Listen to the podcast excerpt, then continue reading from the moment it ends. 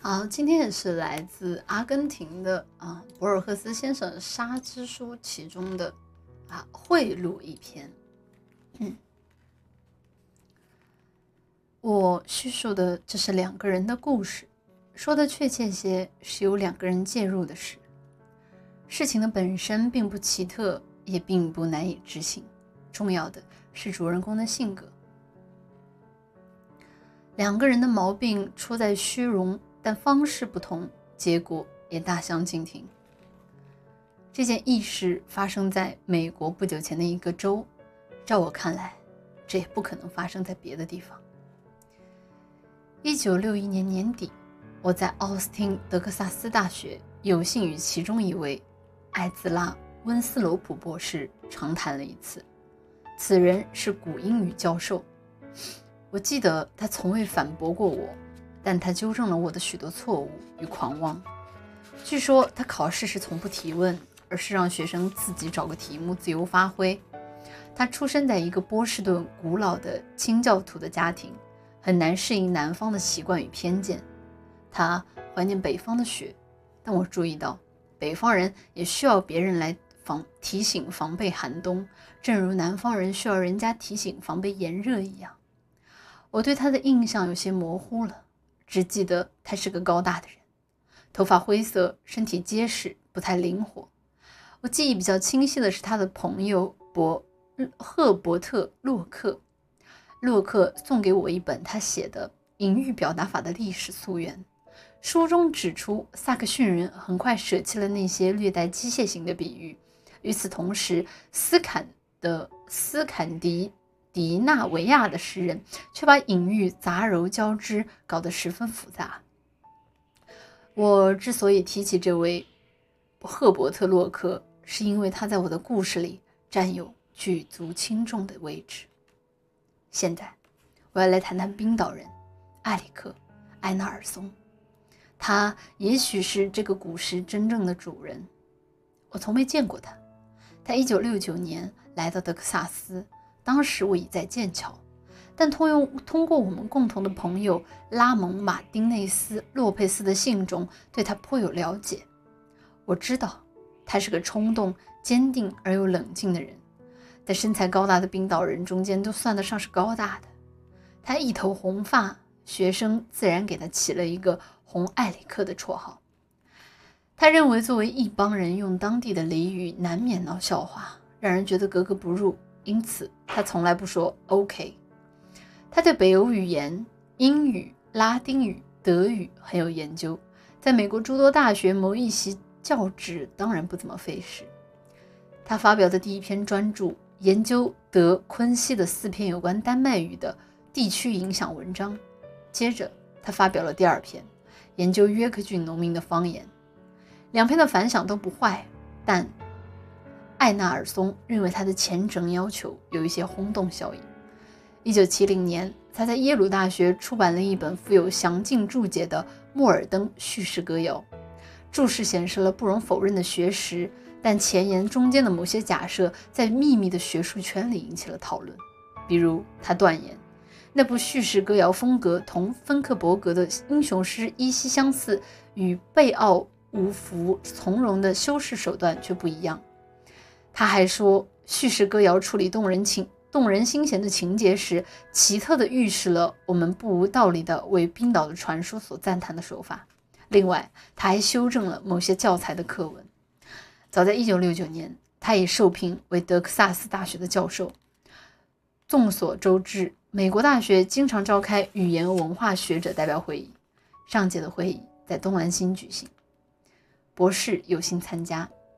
系主任在准备七年一次的休假，博士考虑在温斯康星举行下一任会议的人选，在洛克与埃纳尔松两人中挑选一位。啊，我们讲到温斯罗普博士，他和卡莱尔不一样，他并不遵遵守先辈的清教徒教义，但他也有强烈的道德感，他责无旁贷，没有拒绝提名。自1954年以来，洛克不遗余力地帮他编撰一本贝奥武普英雄诗的注释。某些学院已经用它代替了克莱伯的版本，目前，他在编纂一部研究日耳曼语言文学时十分有用的工具书。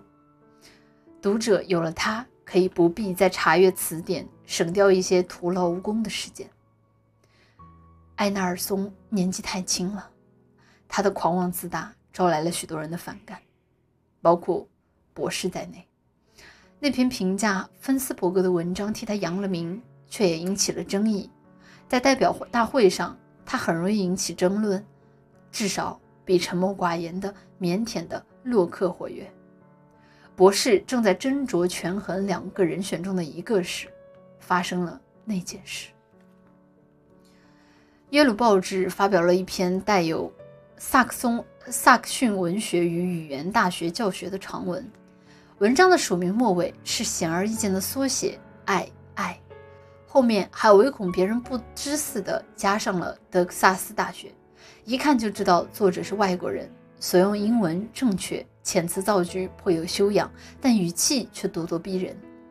作者提出以英雄诗作为萨克逊语言教学的开关开端，正如米尔顿错综复杂的诗歌作为英语文学教学开端一样，毫无道理，因为。《贝奥武普》这部作品过于久远，修辞风格还模仿维吉尔。他建议把时间的次序颠倒一下，从可以先开始看到现代语言痕迹的十一世纪的萨克松文学消亡时期开始，追追本溯源。至于《贝奥武普》，他认为只要从那长得令人厌烦的三千多行诗句中选择一个片段。比如那个描写来自海洋、回归海洋的丹麦王朝始祖徐尔德的葬礼部分，这就足够了。他只字不提博士，但博士却始终觉得遭到了冒犯。他不计较别人的蔑视，但抨击他的教学方法却难以令人容忍。剩下的天数不多了，博士力求办事公道，不少人已经看到并在谈论艾尔纳松的文章。艾纳尔松的文章，他不能让他的决定受到影响，这可不是一件容易的事。一天上午，博士找系主任谈话，于是当天下午，艾纳尔松就接到了前去威斯康威斯康星出席会议的正式通知。出发日期定在三月十九日。艾纳尔松前一天来到了艾兹拉温斯罗普的。办公室辞行，并表示感谢。办公室有一扇窗子，外面是绿树成荫的斜街，窗户两旁是书架。艾纳尔松立刻注意到羊皮纸装订的冰岛艾达的出版本。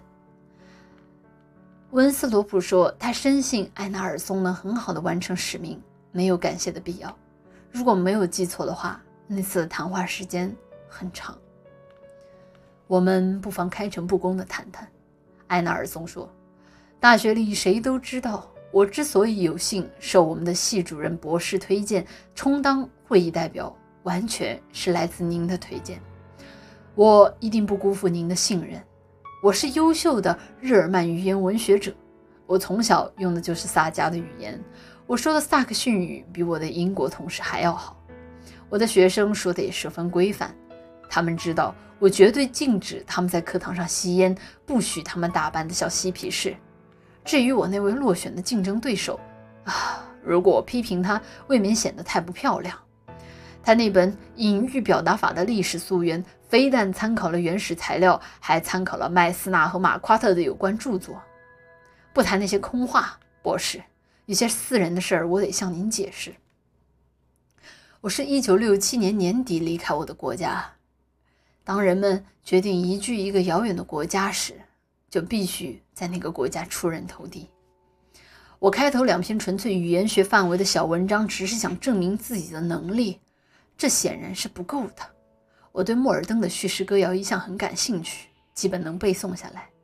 我设法让耶鲁大学发表了我的那张那篇评论。你也很清楚，叙事歌谣是斯坎迪迪纳维亚的一大成就。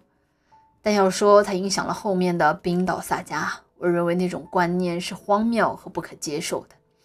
我之所以写进文章里，就是为了让读英语的、讲英语的读者高兴。现在我们来谈谈关键问题：耶鲁月报上我那篇引起争论的文章，您大概注意到那篇文章的用意是证明或是试图证明我的方式的正确性，但我故意夸大了您方式的不利之处。您的方法让学生们不厌其烦地读三千行复杂诗句，了解了解一个复杂的故事。可作为交换是，假如他们半途而废，就可以掌握大量的词汇；有条件的，则可以欣赏萨克逊文学的核心。而我的真正目的，只是为了参加威斯康星会议。亲爱的朋友，您和我都知道，那类会议毫无意义，白花钱。只是在履历上增添了一点光彩。博士吃惊地瞅着他。博士是个聪明人，凡事认真对待，包括会议与宇宙，而宇宙很有可能就是个大玩笑。艾纳尔松接着说：“您或许记得我们第一次谈话的情况。我刚从纽约来，那天星期天，大学食堂不开，我们去夜莺咖啡馆吃饭。那一次。”我懂得了不少东西。作为善良的欧洲人，我一向认为南北战争是对于主张奴隶制的人的一次十字军似的讨伐。您却说南方有权利希望脱离城邦，保持他们的制度。为了强调您的观点，你还特意指出您是北方人，有人父辈中间有人在亨利·哈雷克部下打过仗。您还赞扬南方联邦分子的勇气。和别人不同。我几乎立刻就了解了您的另一方面，那个上午就够了。我亲爱的温斯罗普，我知道支配您的是美国人奇特的公平精神。您首先希望做到公正，由于您是北方人，您试图理解男方的立场，并是为之辩护。当我了解到我的威斯康星之行有赖于您在罗森塔尔面前美言几句时，我便决定利用我的小小发现。我知道，抨击您一贯的教学方式是取得您的支持的最有效手段。我当即写了我的论文。耶鲁月报的规矩是我署名时不得不用名字缩写，但我尽可能的让人知道作者的作者的真实身份。我甚至向许多的同事透露。两人沉默好久，温斯罗普率先开口：“现在我明白了。”他说。我是赫伯特的好朋友，我器重他，您却直接或是间接的攻击我。如果我不支持您，就显得像是报复。我权衡了两人的长处，结果是您看到的。他仿佛在自言自语似的补充说：“我也许在不打击报复的虚荣心面前让了步，正如您看到的，您的策略奏效了。策略这个词用得好啊。”艾艾纳尔松说道。但我并不为我的所作所为感到后悔。我按对学校最有利的方式行事，更何况我早已决心去威斯康星。我遇到的第一个北欧强盗，温斯罗普盯着他说：“哦，那是另外一个浪漫的迷信。斯堪的纳维亚人不一定是北欧海盗的后代。我的父亲是福音教会称职的牧师。十世纪初，我的祖先也许是称职的雷神教的祭司。”据我所知，我的家里好像并没有航海的。我的家族里倒是有不少。温斯罗普说：“尽管如此，我们之间的差别不是很大。我们都有虚荣的毛病。您来看我是炫耀您出色的策略，我当初支持您是炫耀我的正直。我们还有一个共同的特点。”艾纳尔松说：“国籍，我我是美国公民，我的归宿在这里。”不在世界的尽头，您会说护照并不能改变人的性格。他们握手告别。这个故事其实其实是一个很有趣的故事啊，就是讲述啊两个人当中啊一个名叫艾纳尔松的一位年轻的学者，他为了为了获得啊一个提名。于是写了一篇抨击他的，他的就是把握他提名的那一位博士的文章。他知道这位博士啊，非常的迷恋政治这件事情。一旦他抨击了这位博士，不是为了避免别人说闲话，也为了显示出自自己的正直，一定会支持他的。啊，所以还蛮还蛮有趣的啊，算是《沙之书》里面比较比较比较怎么说呢？比较比较简比较简短的简明扼要的讲述一件事情的一个故事啊。这个故事并不是很抽象，但是我觉得还挺有趣的。人很多时候觉得啊，自己所执行的东西，其实本质上来说，那样东西也是枷锁啊。没有谁能够客观的评价所有的事情。当你觉得你自己客观的时候，其实你就是不客观。嗯，这篇在系列是比较简单了，正确的，比较阳间的故事。对的，当然博尔赫斯先生有一个习惯，就是他特别的习惯在。文章里描述特别多的专业名词，所以说大家不熟悉这些地点，不属于这些文章的时候，可能会听着比较迷糊啊。所以我有些时候念的时候，我会尽量的缩略一些比较复杂的名词，以求让大家尽量的能把这个故事听懂。